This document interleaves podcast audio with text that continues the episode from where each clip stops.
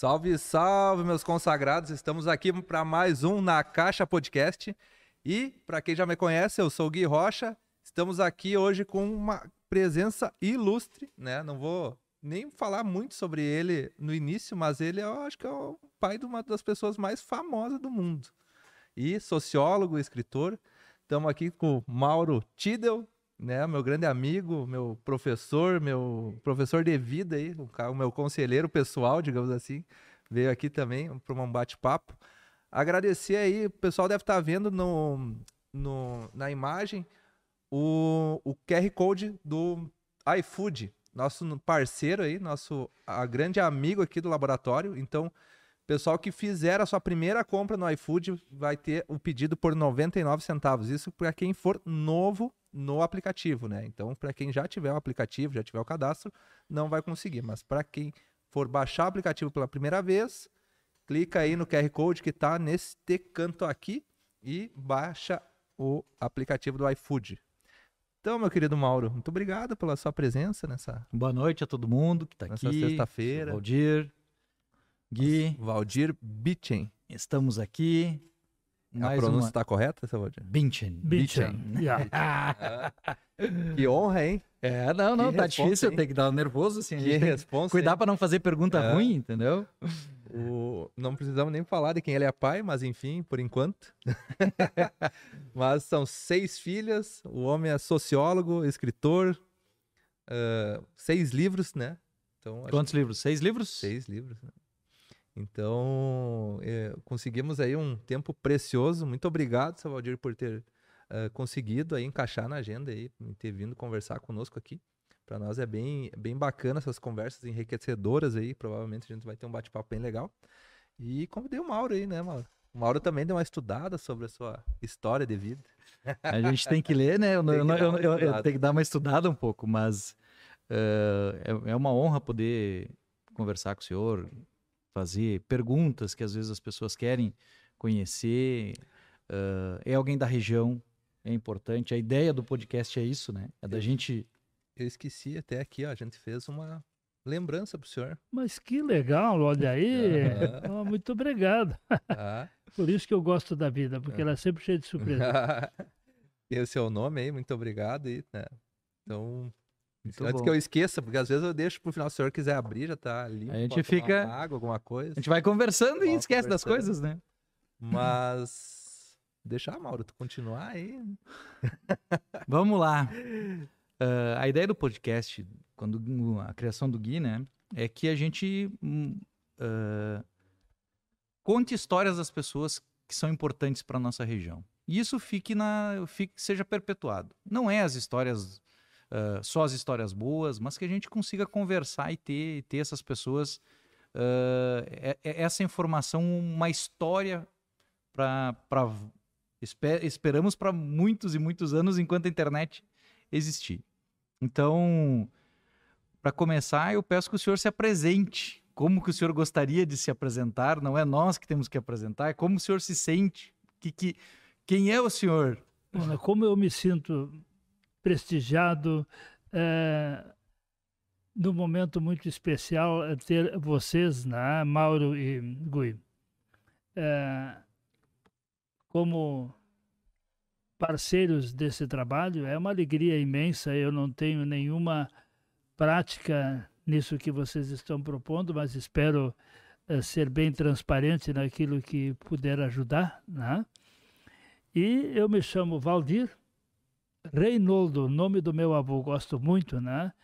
E sou de Horizontina, estava conversando com a minha família exatamente aonde eu gostaria de ficar quando envelhecesse. Tivemos uma conversa muito interessante a respeito, depois eu conto. o, senhor é de Horizont... o senhor mora em Horizontina ainda?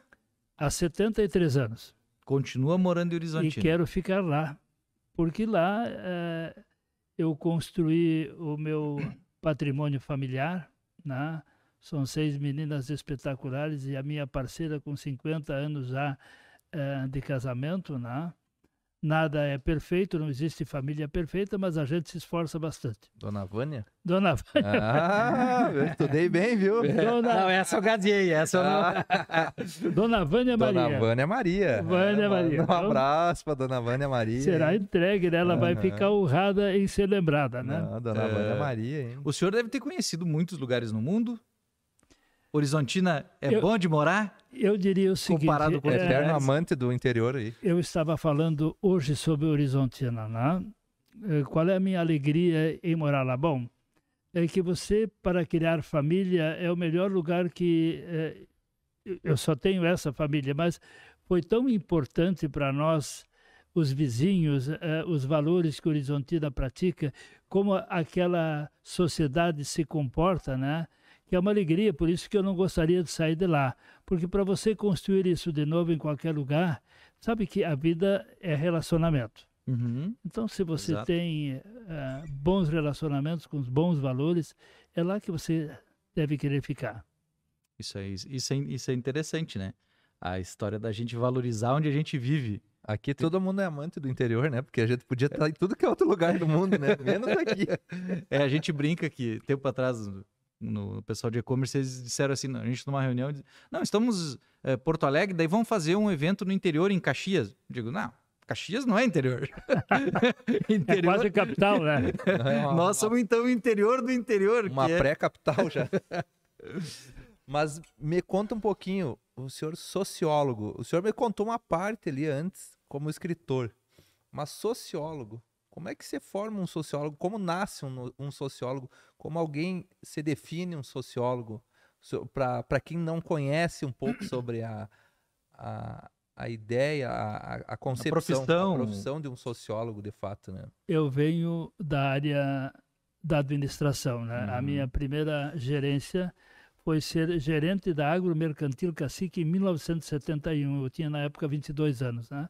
Quando eu falava Eu não estava nem em projeto naquela época. Quando eu estava falando da mecânica Ritter, Rogoski, etc., tal, foi meu tempo eh, de viver eh, os negócios das máquinas agrícolas. tá?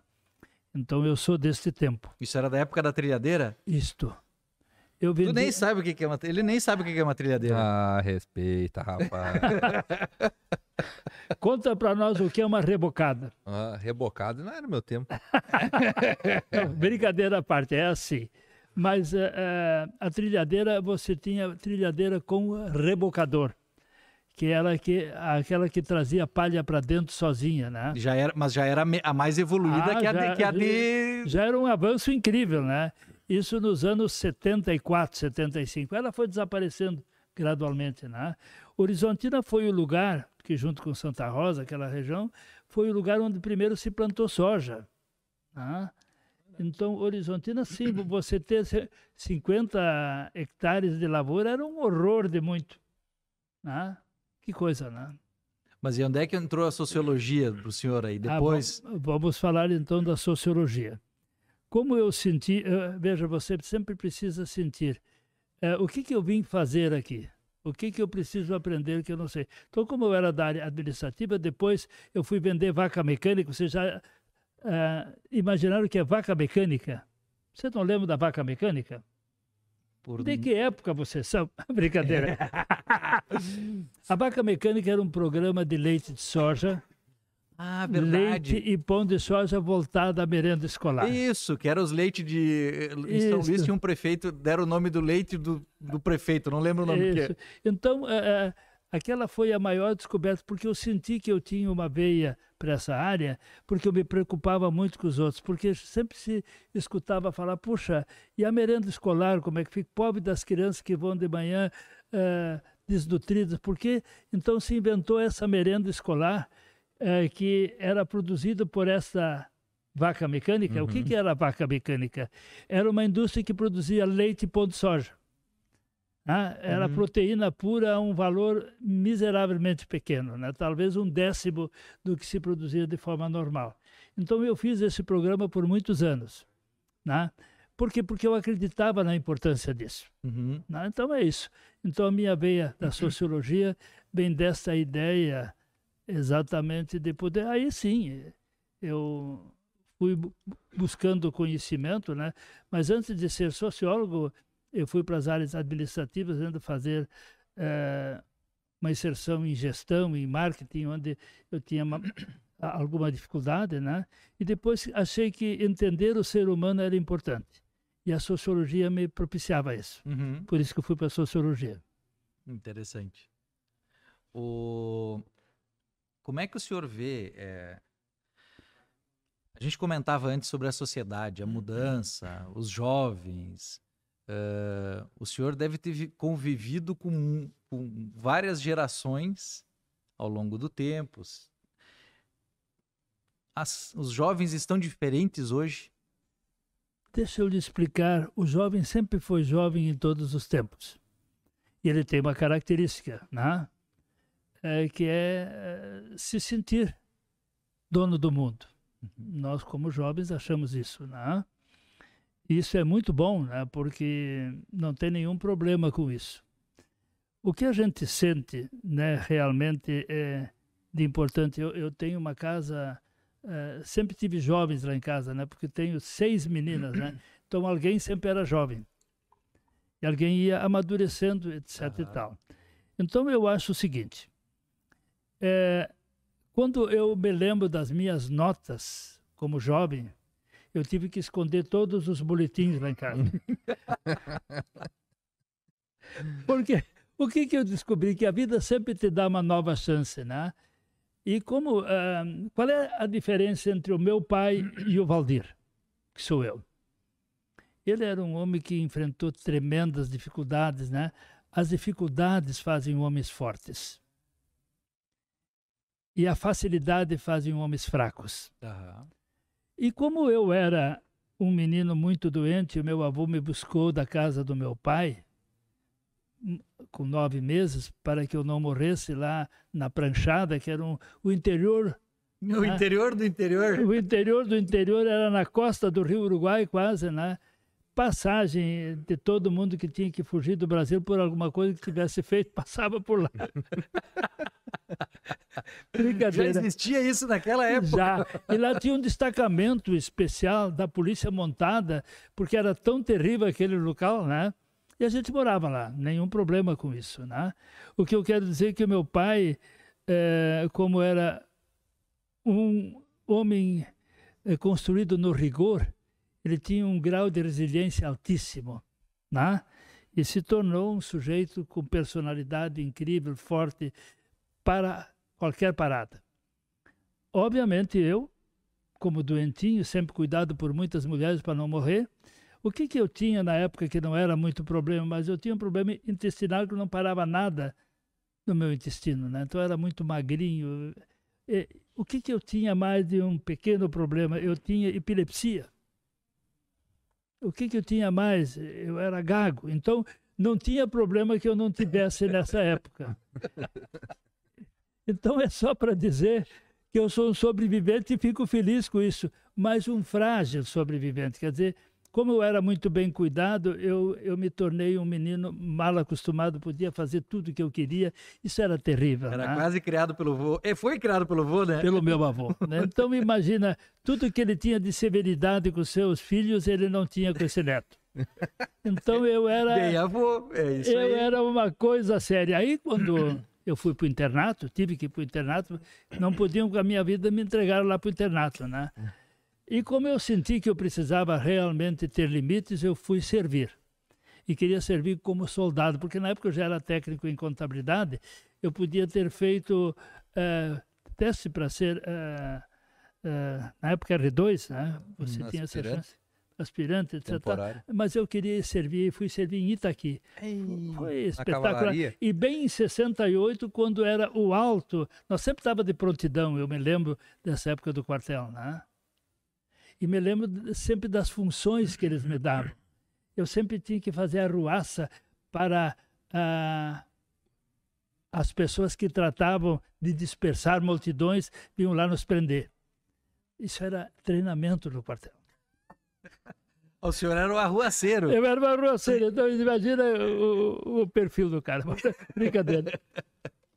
E o senhor conheceu a dona Vânia que, que período? Durante o quartel já? Bom, essa, Quantos anos o senhor tem de casado? esta me- 50 anos. 50 anos. 50 anos. Né? Quando eu vi esta mulher, eu senti que essa era a minha sorte grande, né? E me apeguei com muita força, né? Era uma mulher muito linda, né? E então, eh, uma das coisas que eu até hoje não sei, né? Como é que ela concordou em casar comigo, mas a, a boa notícia é que casou. Né? eu me lembro que ela era minha professora de matemática e como eu era muito ruim de matemática, né? Eu eu me lembro que um professor no ginásio ele fez eu escrever. Valdir, hoje eu vou te ensinar matemática. Então tu vai lá na livraria e compra um caderno de caligrafia bem grosso e traz esse caderno que eu vou te ajudar você a entender a matemática. Tá bom, fui lá, comprei o caderno. E aí ele escreveu com uma letra bonita que ele tem. Esse professor agora é falecido, chamava-se Angenor Uli Adam. E esse senhor então escreveu primeiro multiplicar e dividir, depois somar e subtrair. Porque na álgebra eu fazia essa confusão e não acertava conta nenhuma, porque eu misturava os sinais, etc e tal. Então ele escreveu isso e eu enchi aquele caderno com essas frases. E aí depois, ah, a gente sempre quer ser importante. Vocês também não querem ser importante? Eu sempre quis ser importante.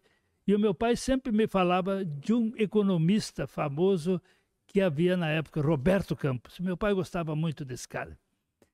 E como ele dizia que esse era inteligente, incrível e tinha sucesso, digo, eu vou. Aí tinha vestibular em São Leopoldo, na Unicinos. E lá você fazia uma redação e tu estava dentro, podia escolher o curso, né? e eu escolhi Ciências Políticas e Econômicas, pensa bem. E eu, em matemática, era um horror. Aí tive que me socorrer de uma professora que me ajudasse. E a minha esposa fazia matemática pura na Unicinos. E nós morávamos na casa do estudante, um do lado do outro, né? Então foi assim, é, uma bênção aquilo. destino. É. Nunca consegui aprender matemática, então tive que levar a professora junto. Levou a professora junto. Até pra cuidar dos milhões, né? É, Não, mas naquela época ele não sabia do É, milhão. é. Não precisa muita conta, é só aprender a somar, somar, somar agora, né? Milhão é uma plantação de milho. É, essa aí. É da Pena Milho. Sempre gostei da Pena Milho, né? A Pena Milho. É, essa- ele disfarça bem, pessoal, ele disfarça bem. E ele esconde tudo embaixo do colchão, né? É, E o... Bom, eu tô lendo minha lista de perguntas aqui.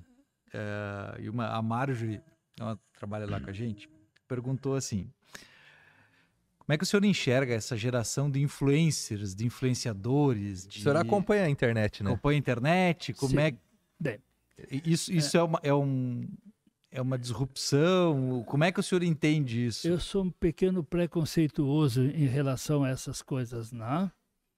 Eu acho que eh, para você eh, transmitir o ensinamento, você tem que ter feito, você tem que ter prática, você tem que ter eh, Experiência. uma vida caminhada. né? Eu acho que isso para mim é fundamental. né? Por exemplo, ah, qualquer coisa que você tenha vivido e tenha experimentado ajuda você a conversar com uma pessoa que precisa de ajuda. né? Eu não sou contra aquele que faz isso sem ter a experiência. Ele está tentando ganhar a vida, está tentando defender as suas coisas, né?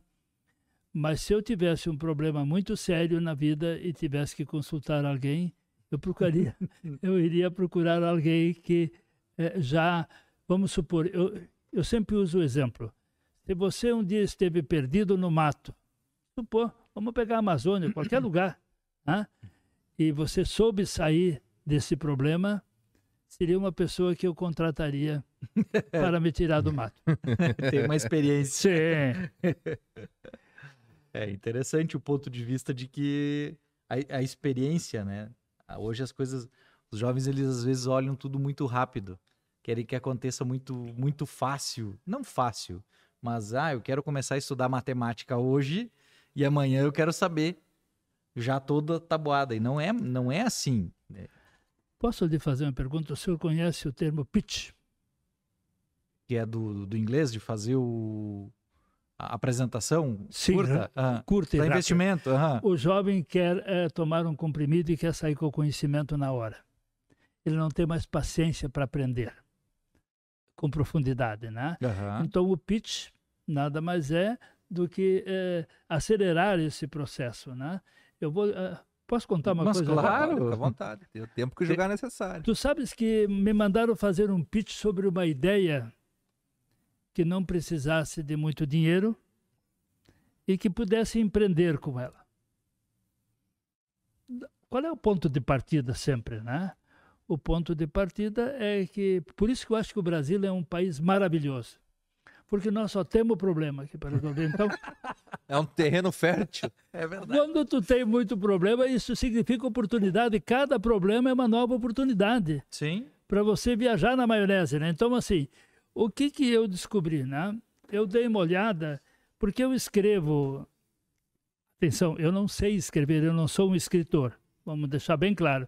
Mas como é que eu vou manifestar as minhas ideias se eu não escrever elas em algum lugar? Então, todos os livros que escrevi foi com essa visão, né?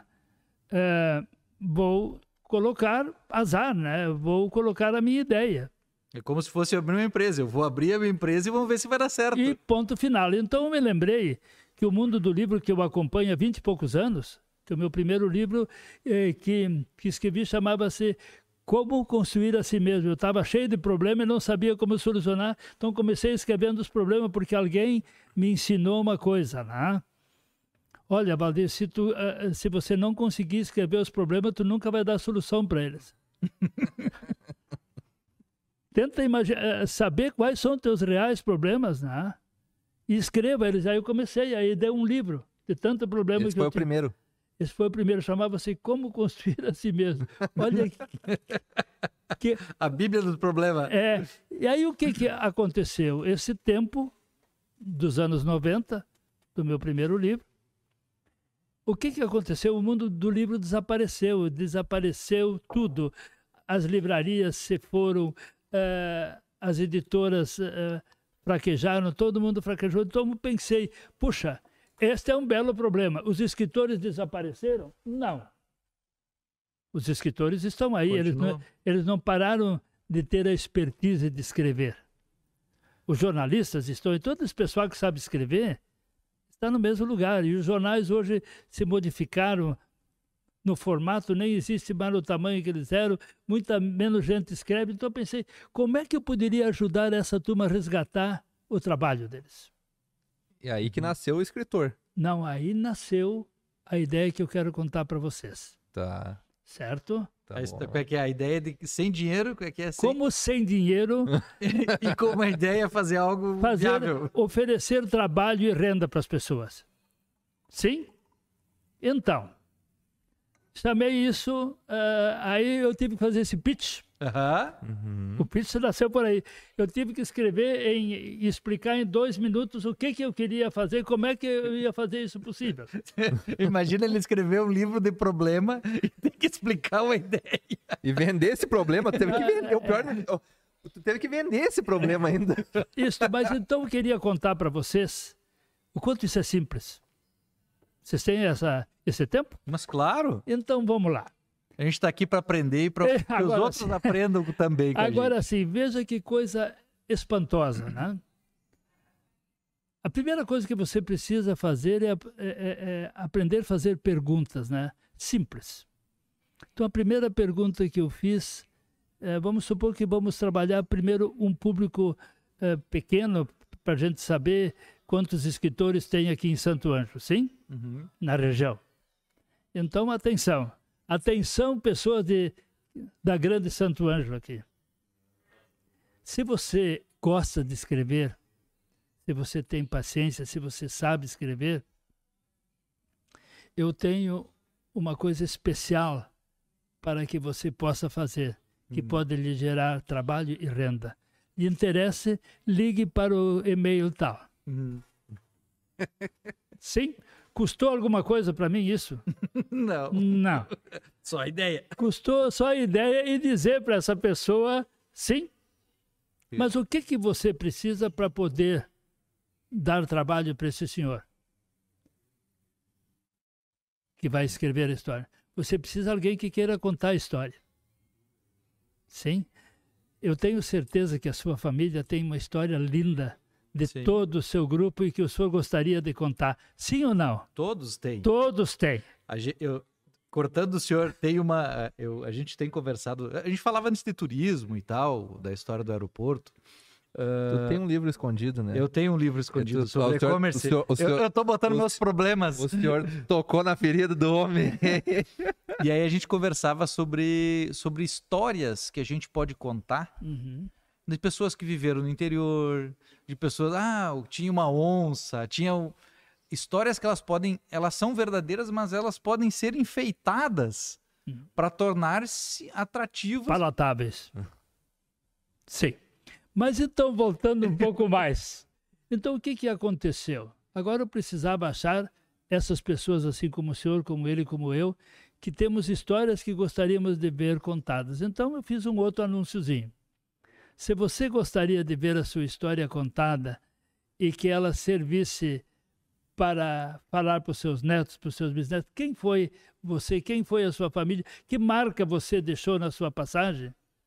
Se você quer fazer isso, entre em contato conosco que nós temos ah, alguém que gostaria de fazer uma parceria contigo nisso. Sim. Custo zero. Agora eu tinha dois já. Tá.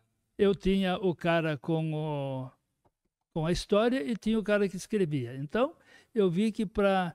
Só que daí a gente construiu dez histórias n- reais. Eh, eu tenho uma delas aqui, eu posso pedir para eles trazer minha pasta? Pode, pode. Quem que o senhor quer chamar? Ah. Nicolas, pede pra, É, é- a pasta do seu Valdir. Eu. Então.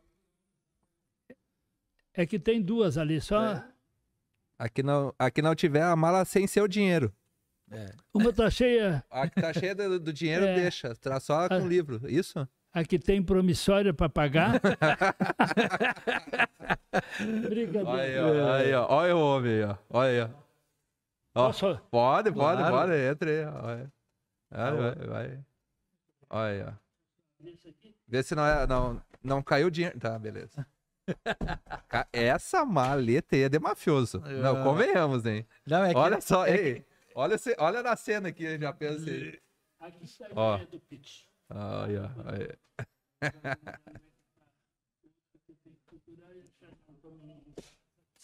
Quando o cara tem muita pasta, só tem problema dentro. Mas o senhor continua escrevendo os problemas? Quando o homem vem com uma pasta, tu já fica com medo, né? É. Duas já. Nunca desapareceram da minha Um, um- um- Acho que não desaparece da vida de um ninguém. homem sem problema e sem boleto pra pagar é só uma criança. Pode saber. Sim. Olha aí, hein? Então, veja, quando eu encontrei esse senhor que está na capa aí, Walter. esse senhor é meu pai. E ele eh, tinha, assim, uma autoestima muito grande. E ele sempre Seu Valdir. Fala perto do microfone pra nós. Tá aberto aqui. Aí. E ele sempre se achava eh, merecedor de ter a história dele contada. E esse senhor aqui estava se formando sociólogo quando eu cheguei lá na faculdade. Dalmiro Volney Silva. Isto, e esse senhor, então, o que, que ele era na época? Na época, ele vendia peças de trator. Tem uma coisa a ver com a outra? Não. Então eu disse para Dalmiro, Dalmiro, tu está te formando sociólogo, o que, que tu vais fazer depois que tu te formar? Está te formando esse ano, tu vai trabalhar para o PT para ser professor? e vai ter que dizer o que eles querem que você diga? Ou você quer ter uma oportunidade diferente de trabalho e renda, né? Aham. Aí eu convidei ele como sociólogo a escrever histórias de vida. E como ele era balconista e tinha que continuar trabalhando para ganhar o dinheiro, o que, que ele fez? Ele trabalhava de segunda a sexta no balcão e sábado e domingo ele ia lá escutar o seu Walter para escrever história de vida. Então a primeira coisa que eu mostrei para ele que a qualidade da tua vida depende da qualidade dos relacionamentos que você constrói. E como ele estava ficando velho, né? quando a gente envelhece, ninguém mais liga para a gente. É, já acha que a gente não sabe mais nada, né? E hoje ele está tão feliz porque ele já escreveu 10 histórias. Nós estamos construindo um método para abreviar e contar história de vida com extrema fidelidade. Com, os, com o Dalmiro. Com o Dalmiro, ele está sendo o nosso. É, como é que a gente diz quando alguém uma experiência para a gente? Um mentor? O nosso protótipo querido. Mas então, assim, o que, que ele descobriu? Que hoje os relacionamentos dele não estão mais nas canchas de bocha, na, estão, assim, é porque ele teve que escutar pessoas do mais alto padrão que tinham uh, histórias para contar e uh, tinham experiência de vida com outras, outras pessoas. Então, foi incrível para ele. Então, só para dizer que para você escrever uma história, eu vou resumir isso, você precisa mais uh, cinco profissionais para te ajudar na correção, eh, na diagramação, na gráfica e um monte de coisas. Então, se você cria 500 escritores em três anos, escrevendo em todo o Brasil, historinha, isso é rápido, você, vezes seis, criou 3 mil oportunidades de trabalho e renda. Tu entendeu isso? Sem, o que é que é? Sem dinheiro, só com a ideia começa com uma ideia, lógico. Lógico, depois precisa para impressão, para gráfica, óbvio. Pra é tudo. É, o processo parece simples, né? É. Porque acha que é só uma pessoa que escreve e manda para gráfica ah, e tá pronto. Isso é tão complexo, Ele é tão é, lindo. Ele é muito complexo, é. né? A diagramação, a revisão. Tudo, tudo é Pô. complexo, mas é possível. É possível. Sim. Não, tanto é que nós já escrevemos 10 agora. Para né? nós é, é, é quase impossível. Para nós aqui é quase impossível por estar no interior, por estar longe, por vários fatores, e é. até dependendo da época que o senhor começou a ter essa ideia, era praticamente impossível. Sim. Hoje já é possível o senhor se conectar com um cara lá em São Paulo, ele, ele escrever, o senhor já conseguir acompanhar, fica muito mais fácil, né? É, eu Mas acho era que... bem mais, mais, mais difícil, hein? Mas eu só queria mostrar que é possível. É, na, e, e, na verdade, eu, eu penso o seguinte: a, a, escrita ainda, escrever, colocar no papel e fazer, é uma das coisas mais baratas e possíveis de fazer em casa. Uhum. Qualquer pessoa hoje pode escrever alguma coisa. Ela não vai custar, vai te custar aquele tempo que, em vez de tu estar tá olhando novela, assistindo Pantanal, tu pode estar. Tá o problema é ter essa disciplina. E a efetividade no, no em não parar. O ritmo. Não, e ir lá fazer as entrevistas, um está no Paraná, outro está no Polo Norte, outro está na Alemanha, né? E tu tem que reunir essas informações e tu tem que fidelizá-las, né? É um negócio... Que ano que foi feito esse, esse aqui? Esse, esse livro? Foi quando, quando o seu Dalmiro, o primeiro, né? Sim. Como meu pai faleceu, ele, ele trabalhou dois, três anos com meu pai, e aí meu pai faleceu.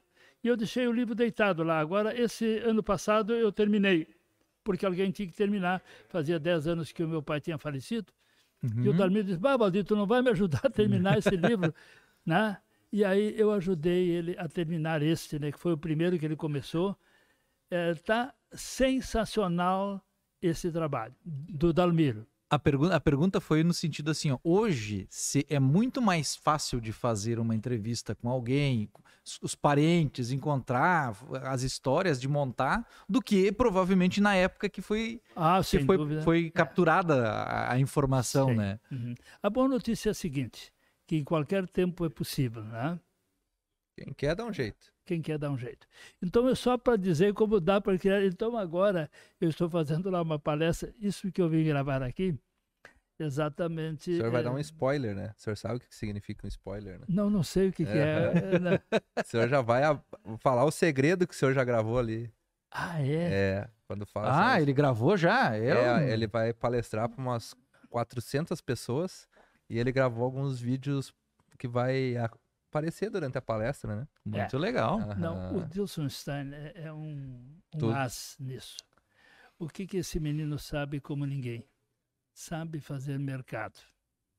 Eu, eu, eu ia entrar no nome do Dilson, mas no determinado momento, vou deixar o senhor introduzir Pode o assunto. falar, vai, vai, vai contando, vai eu quero ouvir. agora. Mas então, este menino uh, tinha um negócio que nós fizemos junto em todo o Brasil, onde a gente dava palestras em todo o Brasil.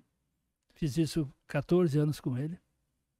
E de repente esse negócio, por causa da pandemia, virou pó.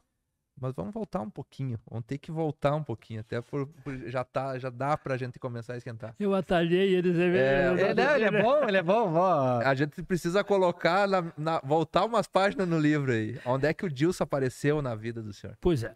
Porque. porque Ele bateu na porta assim, É, bom dia. Por que, que eu fiz isso? Existe uma coisa que diz: quando os problemas batem à tua porta, é opcional você oferecer uma cadeira para ele sentar. O bravo é quando tu não sabe que é problema. Então, vamos adiante nisso aí. Então, esse menino fez uma observação e mostrou para mim e para minha família uma coisa que eu jamais teria percebido. Por isso que eu fiz o estudo de perfil.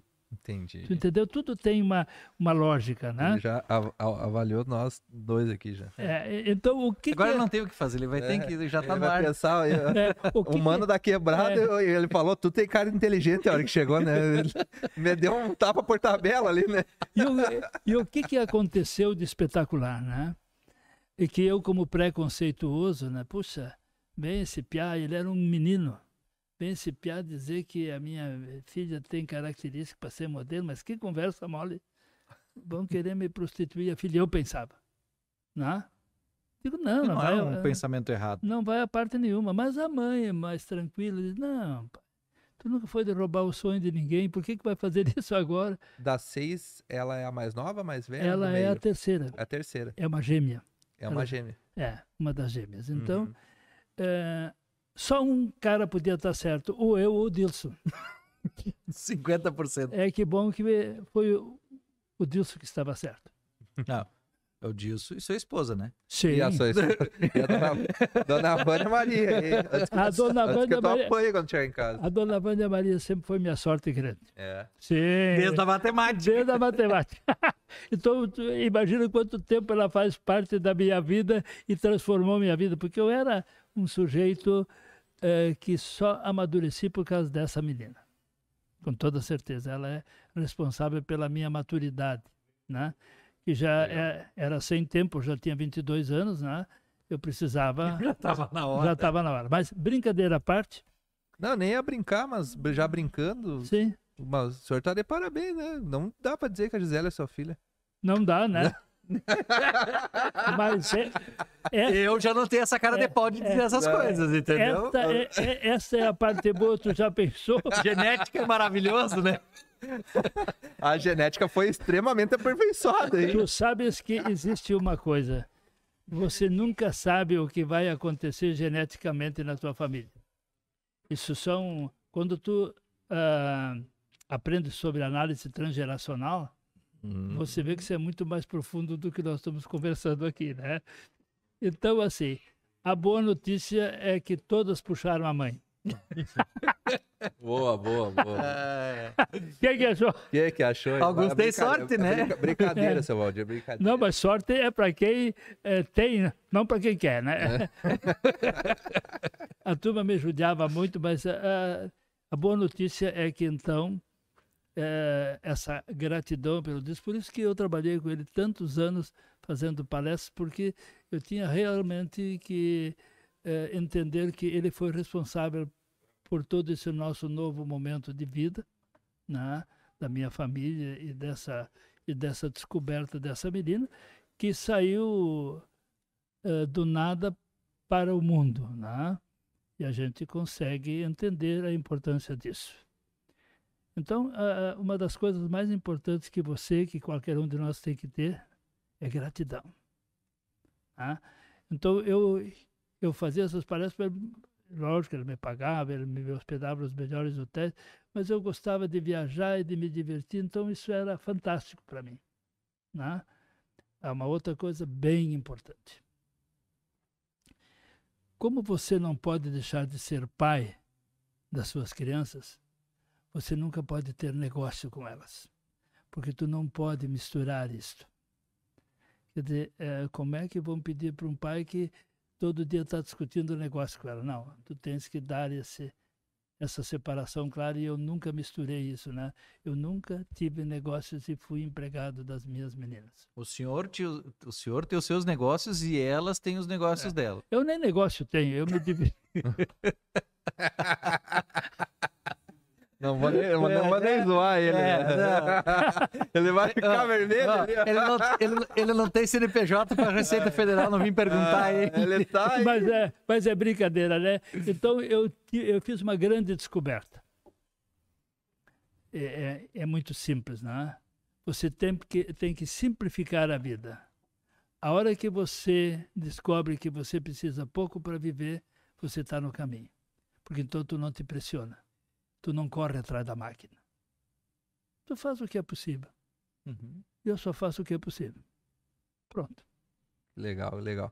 Na verdade, a, a, gente até ia preservar um pouco esse assunto, mas é uma curiosidade que, que muita gente tem, é o bastidor, de fato, da vida. Sim, sim. O bastidor da vida. Sim. Porque é uma conversa que o propósito do, do podcast é deixar eternizado certos assuntos. Sim, sim. Que daqui sim. a pouco o seu bisneto eh, sim. vai ver isso aqui, vai estar eternizado no YouTube. Sim. Então, o bastidor da vida, sabe? Isso aqui que o senhor materializou é uma pequena forma da gente materializar essa conversa aqui em vídeo, em áudio.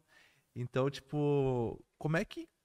Como é que o, o ao decorrer ali do processo de, de, de o senhor tá vendo que tá voando, que tipo assim, meu Deus, assim, a minha filha tá indo para algo totalmente desconhecido. E... Não era uma trilhadeira, é... não era o que tinha horizontina, não, não era, era soja, era algo, não era, era, vaca mecânica, não era da curso de negociação. É, exato, era algo não totalmente... Não era construção civil, eu fiz tanta coisa, daí vem a palavra experiência. Que que é? Qual é a diferença entre a especialidade e a experiência, né? Experiência é quando você fez um monte de coisa de forma diferente e aprendeu com cada uma um pouquinho. E especialidade é quando tu é muito bom numa coisa única. Tá? Então eu nunca fui de ser um especialista em nada. Eu sempre fui um generalista, né? E que como empreendedor você tem que matar um leão por dia, às vezes você não acha o leão. É brabo é desviar das anta. É. Não, e elas atravessam. E elas atravessam mesmo, hein? Meu Deus do céu. Meu Deus do céu. Então. Será que ela está assistindo nossa, nossa transmissão? O senhor não mandou o link no grupo da família? Tem grupo da família? Não, eu não sou louco. Tu já Ei. pensou as bobagens que eu digo Ei, aqui? Eles vão tá, me crucificar. Mas ele fala em português. Né? Ele fala português? Ele entende português lá, o seu genro? tu sabes que... Os... Tu sabe que ele o não... O senhor sabe, sabe, fala inglês? Hoje? Não. Ei, não. Ele não veio antes aqui conversar conosco porque ele estava nas Maldivas, tá ligado? Ele não, não quis falar. Nem sei onde, é, onde é que é isso. Onde é, é... é ali para baixo de Garruchos. Aí, não, é que mudaram o curso. O, o, amigo dele era o dono do, do, do transatlântico lá e mudou o curso e foram parar na Grécia, onde é que foram? Não, não, é, é, só me sacanearam, né? tipo assim, ah, vamos, vamos, vamos para esse outro país. Aí do, Ju, do Ijuí pro... É, é, foi assim, daí a gente demorou para conseguir trazer ele para cá mas, é, mas eu gostaria de contar uma experiência maravilhosa, né? é, nem sempre as coisas são como você quer mas elas conseguem ser melhores do que você pensou. Né? Olha que coisa incrível, né? Eu queria conhecer a Grécia, porque lá está toda uma história da filosofia que a gente uhum. aprendeu. Né? E esse barco não foi para a Grécia, então ele parou lá em eh, Paris. Aí eu pensei, puxa, mas então eu vou, vou aproveitar esse tempo e vou visitar os museus. E, quando, e aí eh, dei a sorte de pegar uma brasileira como guia que falava fluente seis idiomas. E, e ela nos explicou, nós fomos três dias a museus lá. E lá estava toda a história da Grécia, um negócio assim sensacional. Como eu jamais teria aprendido ido ver a Grécia. Se fosse sem guia, o senhor não aprenderia? Não, meu Deus do céu. Nós podia pra, pra achar um, uma, um erro desse aí. Ah, vamos descer em Paris. mas, eh, mas que coisa linda, né? E nessa oportunidade, uma das coisas que a gente também aprende, o que que faz os bilionários, porque os americanos era tá cheio de bilionários, né? E o que que eles fazem para serem inseri, uh, para fazerem inserção na ordem do dia? eles trazem pessoas muito famosas e fazem elas participar da vida delas. Ah, que ele tem relacionamento com fulano, com Beltrano, etc. Tal, que é uma forma, porque pelo dinheiro eles não conseguem, porque eu fui numa, numa reunião deles, todo mundo andava de chinelo de dedo, eu não sabia quantos bilhões o cara tinha. Entendeu? Então, achei isso muito, muito estranho. Né? E aí, obviamente, como é, o Catar tem a Copa do Mundo lá. O Catar é, é, é, um dos países mais ricos, é, aquele é o reinado dos mais ricos do mundo. Mas tudo que eles têm é dinheiro. Eles não seriam reconhecidos e nem observados pelo mundo se eles não fizessem a Copa do Mundo. Concorda com isso? Aí eles foram lá no João Avelange, João... e esse homem nos recebeu uh, na casa da filha em Paris, esse sheik do, do Catar. um senhor com 86 anos, uma educação maravilhosa, e ele sentou na ponta da mesa, assim, nós éramos uma, toda a família dele, 20 e poucas pessoas sentadas, parte da família, porque ele tinha, ele tem três esposas e com cada uma ele tem oito filhos e muitos netos. Bom, mas resumindo, esse senhor só falou bem do Brasil e do João Avelange, porque tinham dado a Copa do Mundo para ele se tornar conhecido. Que legal. E de repente, por nada, ele falou do Luiz Inácio. e não foi legal. Não foi legal quando não. falou aí. E ninguém perguntou. Ele ele, ele tava, externou sozinho. Ele estava foi... faz, fazendo uma narrativa. Eu nem sei falar inglês. Do meu lado estava o fotógrafo dele, que era alemão, e tudo que eu não sabia eu perguntava para o fotógrafo. Em alemão. Perdão. Que era a forma de falar, de me comunicar. Então, resumindo, né? eu acho que o mundo sempre nos reserva surpresas. Né? Uma das surpresas foi falar com esse senhor e conhecer o ator da história. Uhum. Daí o que me surpreendeu é que ele era amigo do Che Guevara e do Castro. Por quê?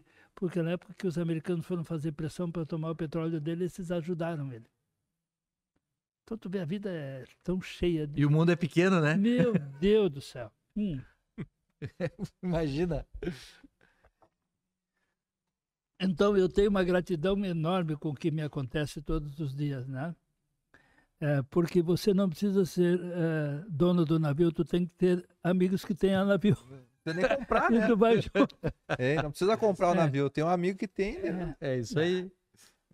Mas brincadeira, a pessoa nem era nossa nossa amiga, mas era do relacionamento. É, de pessoas lá, a gente foi junto. Não, é pessoas sérias, é, é, é, normal acontecer isso, não é, não é errado. E que eh, teve algum dado momento que na vida, assim, que o senhor viu de fato, assim, tipo, nós estamos falando de algo extremamente, cara, eu tentar usar um, uma palavra, assim, gratificante, acho que para um pai, mas muito além da órbita, assim, porque ela é um, um ícone global, não é assim, tipo assim, ah, tem dentro de algumas esferas, ah, meu filho estudou, se formou, mas tipo, não, ela rompeu um paradigma que não existia, né? Ela se tornou a melhor de um posto que não existia, ninguém classificava ter a melhor uhum. modelo, alguma coisa assim, uma brasileira vindo do interior. Tipo assim, meu Deus. Quando é que caiu a ficha? Tipo, a minha filha é top 1 do mundo. Tipo assim, é uma pessoa que eu não nunca, mudou a essência e. Eu nunca tive tempo para pensar nisso, né? Não, falando sério, né? Eu sempre quis Mais que elas, como pai. É, que elas fizessem, que fossem boas pessoas, que fossem pessoas simples, humildes, né?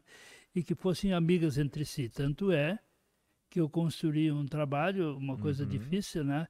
Cinco das minhas meninas trabalham juntas faz quase 20 anos. Que legal. E não se matam. Tá? Só o teu CNPJ é separado delas é junto. Não, então, assim, por quê? Porque elas aprenderam uma coisa simples: nas diferenças a grande força. Eu tenho um livro aqui que chama-se. É, é, que escrevi com o Jacob Petri. Seja, singular. Seja singular. Seja singular. É. Esse livro, tu sabes que eu sempre me questionei se eu era invejoso ou não invejoso, etc. Tal, né? Porque a gente recebe tanto do universo, ainda ser invejoso seria uma sacanagem, né? Então, Então, se o cara tivesse mulher bonita, o dinheiro, o carro bonito, nada disso. Me... Mas quando o cara tinha uma ideia melhor que a minha, eu ficava chateado. que coisa, né? Isso me incomodava. Até que o Jacó e eu escrevemos esse livro junto, sobre ser singular. Foi a primeira vez que eu entendi que eu não podia ser o Steve Jobs. Por mais que eu me esforçasse. Eu acho que eu já entendi isso. É. Então, A olha, gente sabe. olha, olha como a vida é simples, né? Então, no momento que você entende que você não pode ser o outro, que você apenas pode ser você mesmo melhorado, desde que você capriche, né? Fazendo kaizen permanente, né? Então é isto.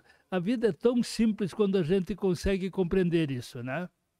E desde então, eu tenho afastado esse problema que eu tinha nessa área, né? Esse problema, é que é? Esse problema não vai mais para a folha agora. Não, Não, não. não, este, então é isto. A vida é um eterno aprender, né? E o que eu estou fazendo hoje aqui é uma é uma imensa alegria e um grande aprendizado aí com vocês, né? Então, Continuando a pergunta esse Bora, da, da. Gisele, eu vou aproveitar. O meu amigo Charles me mandou uma pergunta. Aham. Ah, ele me perguntou se fazer curso de gestante é suficiente para fazer uma Gisele. uma grande pergunta, né? O único cara que pode responder isso é Deus. É, é o único cara que tem realmente a gestão da vida da gente. A gente não é, realmente a gente não tem como organizar nada, por mais que você. Eu tenho um amigo chamado Francisco Villa, um economista famoso, alemão, etc. e tal, de nome português, Villa, mas a mãe era alemã. E ele sempre me diz o seguinte, Valdir, eu nunca organizei a minha vida. Assim, e dizer que eu vou fazer isso, e depois vai acontecer isso, porque tudo isso é bobagem, porque a gente não comanda nada. Eu, hoje eu tenho certeza disso. Né? Por mais qualificado que você seja, eu sei quanto você é, né? sempre te lembra que Deus está no comando. Muito legal, muito legal. Sério. É é, as coisas às vezes as coisas às vezes acontecem sem a gente. Não, com Se é toda- para acontecer, vai acontecer. Vai acontecer, ponto final. Você não domina nada, você não manda em nada, você não organiza Seria- realmente nada. Seria muito acaso, tudo seria muito acaso às vezes, né? É, então não é assim que funciona. Então, Charles, É, é, não sei, vai ter que esperar nascer. não tem aqui, É. não tem. Charles, você pode ter certeza que você vai ter eh, tudo o que você quiser, porque tudo, quando você pensa, ajuda. É isso olha aí. olha aí. Muito bom, muito bom. Lei do universo. Tem mais pergunta aí? Deixa eu ver o que eu tenho aqui. Pera aí. Deixar contigo aí. Trabalhar um pouco, né? Ah, eu tenho que trabalhar? Mas Uhum. tá louco? Ahn, É uma pergunta um pouco mais, eh, mais, um pouco mais complexa, Você mas não vamos, faz o vamos, homem nós matar aí Hã? na saída, por favor. vamos lá. O homem vai matar. Ah, a Gisele começou como modelo, Sim, tá? A gente sabe que as pessoas, ela- a- a- essa- tudo, tudo são fases, são ciclos que passam. ciclos, a vida é cíclica. Hoje, a- pensando em empreendedorismo, quando a gente vai falar para jovens, para outros modelos que vão que estão querendo ser modelos, qual é a importância de ela enxergar esse, que isso é um ciclo e se Uhum. preparar para isso e, para outros negócios para empreender depois desse ciclo, entendeu? A importância Que pergunta inteligente. Deixa eu só te falar uma coisa interessante. A Gisele, é com o avô dela lá, o avô por parte eh, materna, né? Eh, era um homem simples, um agricultor simples, eh, criou uma família com nove filhos, uma coisa assim, e a Gisele gostava de a roça com ela. Ela sempre foi dessa área. Ela sempre foi do meio ambiente. Tanto é que nós fizemos em Horizontina o projeto Água Limpa, que ela pagou, né? Eh, que a gente eh, fez a gestão dele, que era a recuperação dos mananciais de água que serviam a nossa cidade com água potável. Está lá, a gente recuperou as margens. Eu eh, gravei isso aí na RBS TV, isso aí. As nascentes. É, É, Saiu matéria na televisão. é, isto só aconteceu por causa dessa consciência dessa menina. Eu fiz a implementação, isso levou anos, né? É um, sempre A com- operação não é uma operação simples. Não, sempre com problemas políticos complexos, porque você tem que mexer na terra, tem que ceder a terra, o cara que está lá, que os políticos querem o voto dele, então eles te criam um problema incrível. E você tem que. eh, eh, muito maior eh, do que o problema da formiga, da árvorezinha, e da erva daninha, etc. e tal, é o problema que as pessoas criam para você e tu está querendo ajudar, tu está pagando a conta, tu está fazendo a coisa acontecer. E ainda querem que E- dê errado. e- querem que. Mas 100%, né? Jogam totalmente contra. E- Então a vida tem disso e a gente tem que olhar isso de forma normal. Isso não tem nada de anormal, a vida é assim mesmo. Então você não pode te fazer de vítima. Quem, eh, eh, quem se mete nessas coisas tem que aguentar o rojão, não tem jeito. E o bacana é que ela não perdeu a essência, né? Porque o dinheiro Ah. corrompe, corrompe muito a, É. a personalidade É. da- do ser humano, né? Agora ela comprou uma área de terra muito grande e está recuperando desde a montanha até lá embaixo no mar, Caraca. na Costa Rica. Né? Por quê? Porque ela ama fazer isso. Nós, te- nós tentamos fazer aqui a recuperação do Jacuí desde da nascente até Porto Alegre, 700 quilômetros dali. Bo- Nós tínhamos eh, já fizemos ao exemplo de Horizontina, fizemos o projeto com ah, com 100 quilômetros primeiro para fazer Um protótipo. um protótipo para a gente sentir como é que era Uhum. ah, a coisa, né? E nós estávamos com o dinheiro aqui já, porque a gente captou isso lá nos Estados Unidos da fundação dela. E quando íamos começar, mudou o governo, entrou o Leite, saiu aquele outro governador, já tinha aprovado tudo. E aí começaram a nos criar problema. Aí veio a pandemia, que sorte nossa, né?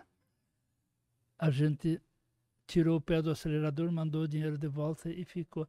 Mas isto é, não custava um centavo para ninguém. Eu me lembro até. Porque sempre. Que coisa incrível, cara. Não, sempre você Caraca. É. pensa. É, é, eu lembro que o promotor de justiça ficou muito infeliz porque ele estava fazendo força para que isso saísse, sempre tu precisa do Ministério Público junto, Sim, na verdade, é, por é- causa da legalidade. é, né? é, é uma operação complexa. Sim. Você tem meio ambiente, FEPAM, depende do tamanho do rio, você tem anuência da. li- de to, meio É. mundo. Mas a boa notícia é que nós estávamos a fim de fazer, né? Tentaram, ao menos, né? Não, a gente, não, nós estávamos com tudo aprovado, pronto. E aí mudou o governo Na hora da execução, é, começaram a criar problema. Digo, não, eu não quero trabalhar que nem um louco ainda. Na, não. A gente tem, tem a experiência do aeroporto que tem que ser, mui- tem que ser muito persistente É. para conseguir chegar no, É. no final. Não, né? e veja, é- é- era, o recurso era nosso, o projeto, nós tínhamos pago todo mundo, os, os engenheiros para fazer o projeto, tudo, tudo, tudo com o nosso recurso, né? Porque era uma alegria fazer isso. Assim como fizemos em Horizontina, queríamos fazer um dos rios mais importantes que o Rio Grande do Sul tem. Aí perdemos Que o tristeza. entusiasmo. Mas tem que voltar, tem que voltar, vamos É, não. ter que arrumar alguma coisa. Não, essas coisas são assim, né? Quando a gente está afim, a gente tem que fazer. Senão, depois tu não faz mais. mas era isso aí, seu Valdir. A gente veio para uma conversa Mas que alegria, né? Bem- Então, bem tranquila, bem eh, harmônica aqui, né? Acho que Não, é, eu não sei como Ele é que não tá o nosso chutou. tempo. Ele não me chutou a canela. Ih, já foi o tempo. Seu Dilson disponibilizou para nós aí em torno Sim. de uma hora aí, que o senhor tem outros compromissos. mas que alegria conhecê-los, né? Foi realmente um privilégio isso, né? E passou muito rápido o nosso A gente- bate-papo. A gente combinou, assim, seu Valdir, que a gente não queria focar tanto na Sim. Gisele Sim, e tal, eu tanto que ah, pra Mas gente você- ente- entender, às vezes a gente não a gente precisa entender a história de onde as pessoas vieram, como é que como é que elas chegaram até lá, porque isso para o nosso pensamento é isso que faz as pessoas, na verdade, a história ela- elas não são o momento que elas estão agora, Hum. elas vêm de um, de um passado do que Não, e olha, e olha a nossa audácia, né? O homem foi em Jô Soares, ele foi em vários podcasts lá em São Paulo. Ele já teve um podcast lá, lá em Não, São mas é- Paulo. Mas eu aposto que eles nunca falaram em trilhadeira Em com ele. São trilhadeira e tal. Vaca mecânica. É. Ai, que coisa, né? Mas Leite agradecer soja, aí, né? seu Valdir. Muito obrigado pela disponibilidade, por ter. Mas uma alegria, olha, uma alegria realmente é, compartilhar esse, esse momento tão especial com vocês dois, né? Muito E- obrigado mesmo. né? Obrigado, seu Valdir. Obrigado, pessoal. Obrigado a todos que acompanharam. Ah, deixa aí um like, curtam. Ah, esse áudio depois fica nas principais plataformas de streaming, então Amazon Music, Spotify e tudo mais. Acompanhe nós. Até o próximo e tchau!